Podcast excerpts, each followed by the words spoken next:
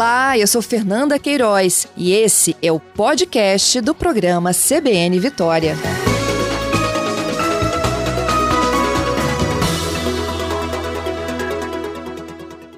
Tatiana, bom dia. Bom dia, Fernanda, tudo bem? Bom dia a todos os ouvintes. Bem, muito obrigada. obrigada pelo espaço. Eu é que te agradeço. Tatiana, conta um pouquinho da história do Rio, como você encontrou. Uhum, tá certo.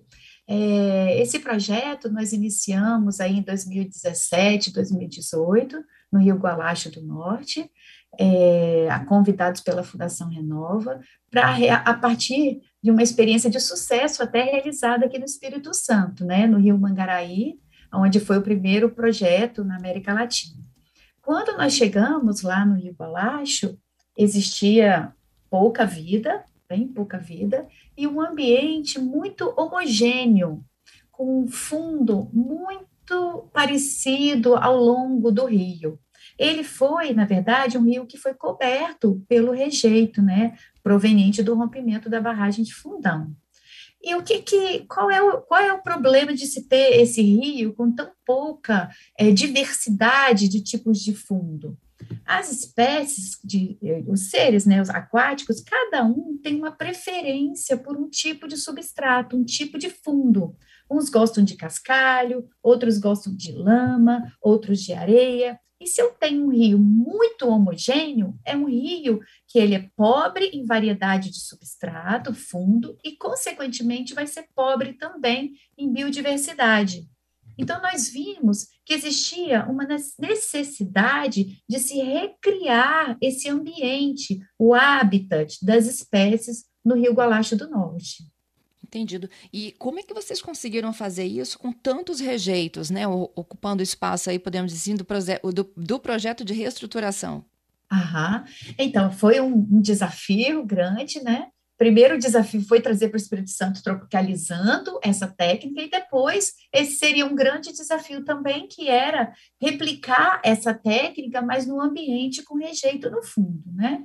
Então, nós usamos, nós tivemos autorização do IBAMA para utilizar as, os troncos das árvores que foram mortas, que estavam ali na beira do rio, e foram mortas com a passagem da lama né, de rejeitos. Esses uhum. troncos, então, nós podemos retirar e colocar esses troncos dentro do leito do rio, dentro da água. E, e ali, para recriar, então, o habitat, a casinha, vamos dizer assim, das espécies. Se houvesse um rio, quando ele é natural, preservado, ele tem a mata ciliar, né? Aquela mata que fica bem no entorno do rio. Essa mata, se numa tempestade, em condições naturais, as árvores caem dentro do rio. Quando tem um relâmpago, um raio, é o vento muito forte, algumas árvores caem ali e naturalmente promovem a criação desse ambiente para as espécies. Mas, na ausência da mata, nós fazemos esse papel. É um papel coadjuvante à mata, mas visando acelerar a restauração. Então, nós pegamos os troncos das árvores que estavam mortos e os galhos na beira do rio, Gualacho, e colocamos eles, instalamos eles dentro do rio. É claro que não é uma coisa aleatória, né? tem toda uma ciência por trás, nós estudamos, ficamos um ano estudando qual seria a melhor, a melhor posição das madeiras, a angulação, o comprimento dos troncos para cortar direitinho, né, num tamanho que fosse é, ser benéfico para o rio, é, quais eram os tipos de madeira, e aí fizemos toda uma avaliação em, de engenharia também, de modelagem matemática, era uma equipe multidisciplinar, biólogos, ecólogos, químicos, oceanógrafos, engenheiros, e aí desenhamos como deveria ser essa instalação, como nós colocamos 203 é, troncos e galhos dentro do leito do rio, em dois quilômetros. Foi um uhum. projeto piloto, inicialmente, que nós tivemos autorização de realizar, e aí acompanhamos e vimos os resultados, então, é os primeiros resultados dois meses após a instalação, e em, a, com um ano após, nós vimos então a vida voltando com bastante vigor na área onde nós renaturalizamos, quando nós comparamos com um trecho também do Gualacho, que não foi renaturalizado, foi afetado também, mas não instalamos as estruturas de madeira. Entendido. Tatiana, fica comigo aqui, vamos para o repórter CBN juntas e a gente volta para continuar contando essa história. 11 horas e 4 minutos, já estamos aqui de volta. Nosso CBN Vitória de terça, hoje, 12 de outubro de 2021. A minha entrevistada é Tatiana Furley. Ela é bióloga, doutora em oceanografia. A gente está falando sobre um projeto que é inovador, premiado, que foi possível trazer a recuperação de um rio atingido por rejeitos de lama é, afluente do Rio Doce, é o Rio Gualacho do Norte, no que fica em Minas Gerais, mas de um projeto, inclusive, de uma experiência anterior, aqui mesmo no Espírito Santo, em Mangaraí.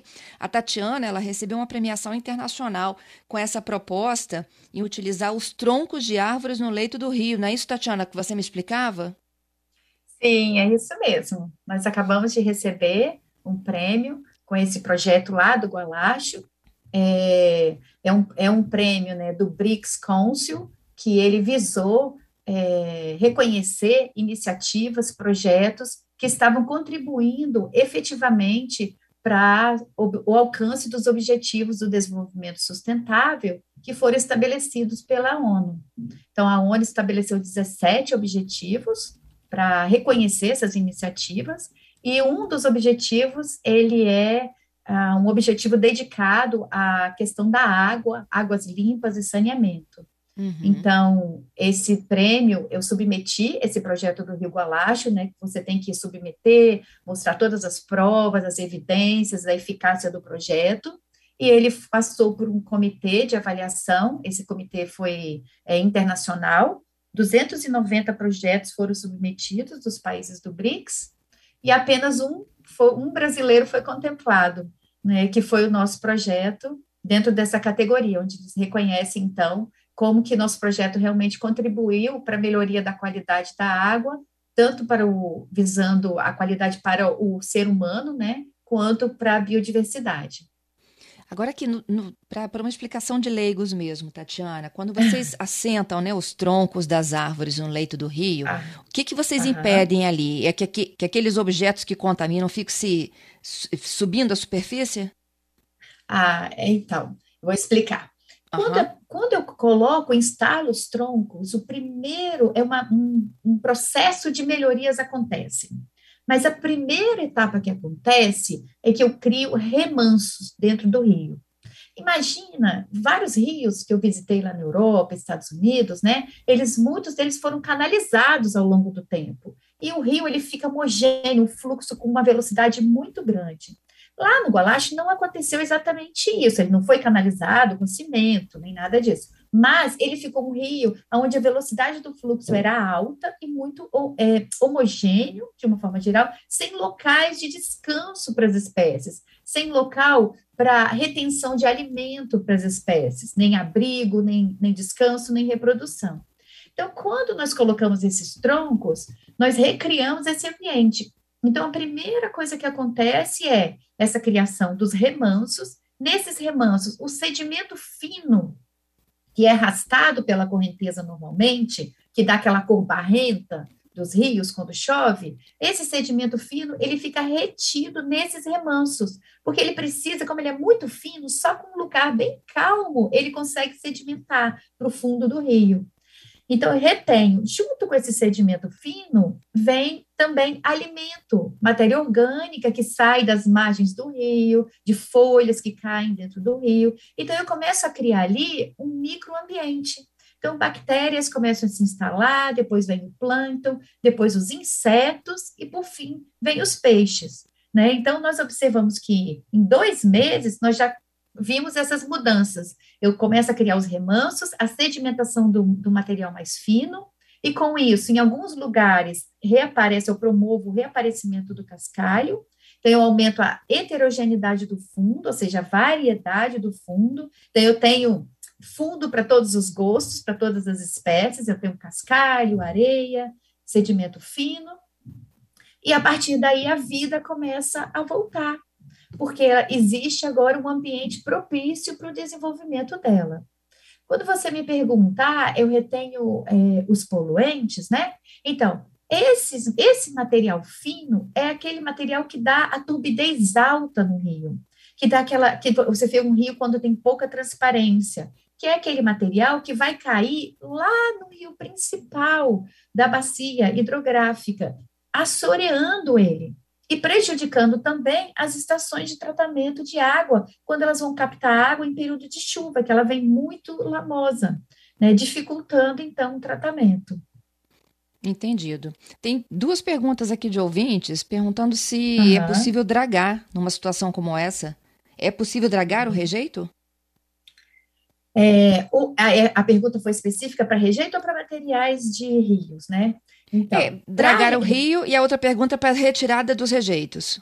Ah, entendi. Então, é, até na Europa, principalmente essa técnica, ela veio da Europa, né? E na Europa, no Tamisa, eles dragavam o tempo todo o Tamisa, era constante, né? Por quê? Porque ele estava sempre sendo assoreado a partir de partículas finas que vinham sendo arrastadas dos rios tributários que formam o Tamisa e ali se depositavam.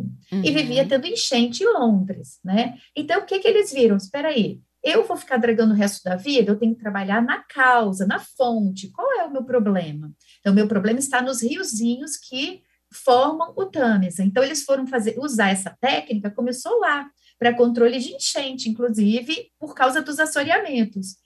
Então, eles começaram a controlar nos tributários, nos rios que formam, esse sedimento para ele ficar no próprio rio e não para vir sendo arrastado e assoreando o rio principal.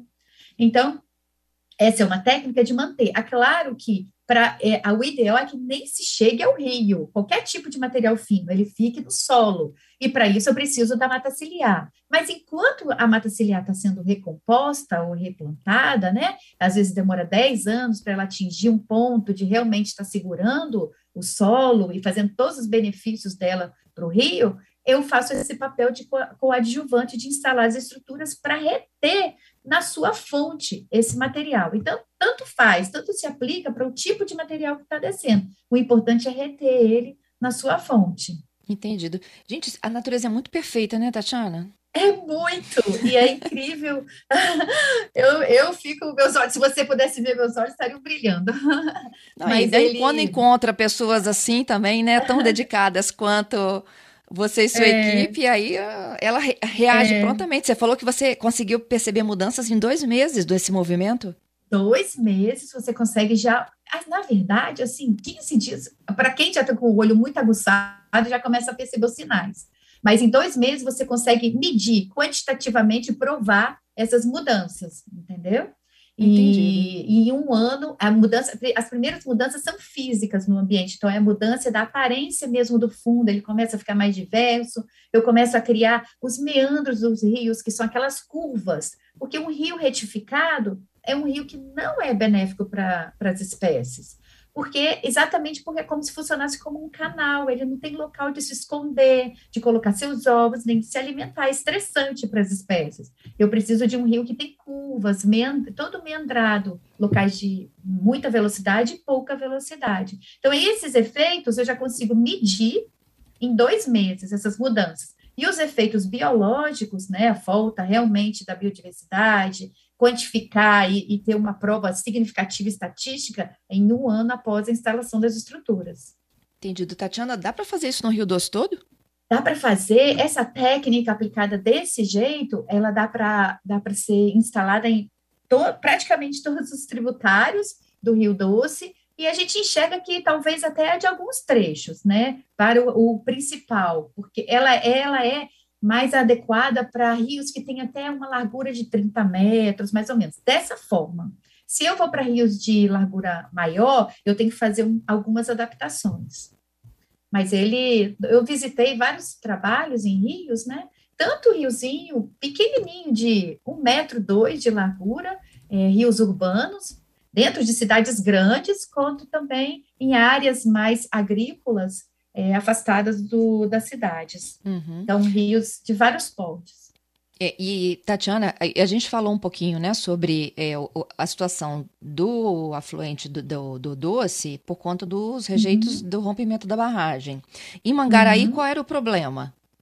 Ah, Mangaraí, o, o foco, é, enquanto que no Gualache o foco era restabelecer, restaurar, acelerar essa recuperação e trazer a biodiversidade, né?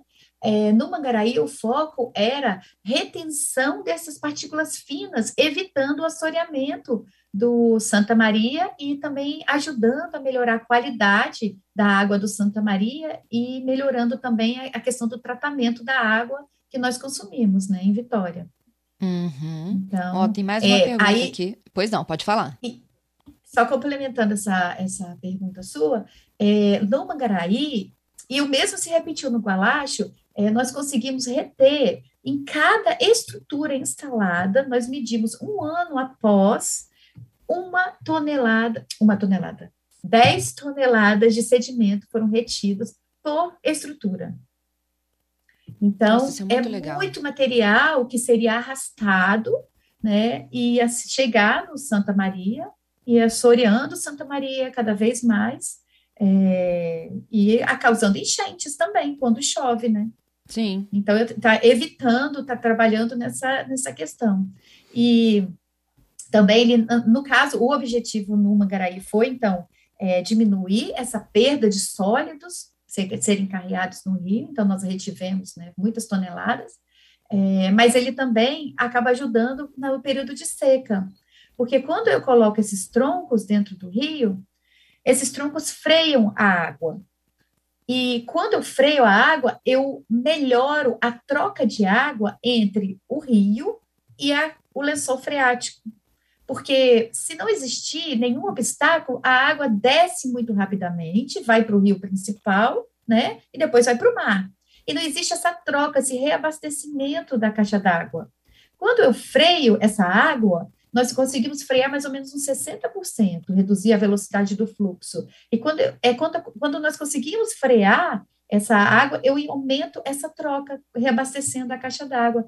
Então, no período de seca, eu tenho maior é, disponibilidade de água do lençol freático para voltar para o meu rio, para o rio. Excelente. Tatiana, fecha aqui com a pergunta do, do nosso ouvinte, deputado Sérgio Magés, que está nos ouvindo. E ele uhum. pergunta o seguinte: Tatiana, é, passa a ter uma retenção maior de sedimento nesses rios tributários? Eles ficaram mais assoreados, facilitando assim o transbordamento e alagamentos nas regiões? Como se evita um problema nessas áreas? Uhum. É, nesses locais é, que nós instalamos as estruturas e houve a retenção de sedimento, esse sedimento, ele logo a vegetação incorpora e forma o meandro do rio. Então, o rio, ele, em vez de ficar um canal retificado, ele faz curvas. Então, ele incorpora, tá? Então, não fica assoreado o rio, não tem essa, essa questão do assoreamento do rio em si, não, fica, não atrapalha a profundidade do rio, isso não. Ele só é incorporado no, na margem, então, desse sedimento, eh, da, com esse sedimento. Olha, o que, que a gente aprende nisso, né? Desde que tenha é, pesquisa, inovação, a natureza reage. E tem que ter o envolvimento Sim. da comunidade também, né, Tatiana? Não basta só um trabalho científico que é momentâneo, né? Tem um período de, de aplicação, se depois a, a comunidade em si ela não dá continuidade a esse projeto. Exatamente. É, é no Mangaraí, nós treinamos, nós envolvemos a comunidade, a comunidade participou de toda a instalação dos troncos, participou, é, inclusive as crianças da escola local, elas foram conhecer, porque nós fizemos uma pesquisa e perguntamos: o que vocês acham que representa os troncos de madeira dentro no leito do rio? Eles imaginavam que era sujeira que deveria ser limpa e retirada de dentro do rio, né? E quando nós levamos eles para visitarem o projeto, eles viram que os peixes, toda a biota estava exatamente em torno dos troncos, se escondendo, se alimentando, raspando o, as algas que se aderiram nos troncos. Então, eles têm preferência por esse local de abrigo. E eles reconhecem isso, então nós fizemos até um concurso de redação, né? Eles realmente é, incorporaram bastante esse conhecimento. E a, hoje é a comunidade que vive no entorno é que toma conta do projeto. É, assim também acontece nos outros países, é, que eu, projetos que eu fui visitar, que inclusive valorizou mais a terra das pessoas que moravam ao redor desses rios, porque voltou, voltou peixe, para o rio, é, o paisagismo ficou melhor, né? Então, aumentou até o valor dessas terras. Que exemplo, viu? Adorei te conhecer e sua proposta, viu, Tatiana? Ah, muito obrigada. Obrigada. Que você siga recuperando mais e mais rios aí da, do nosso é, país. É o que nós desejamos. Muito um obrigada. abraço para você, bom feriado. Igualmente.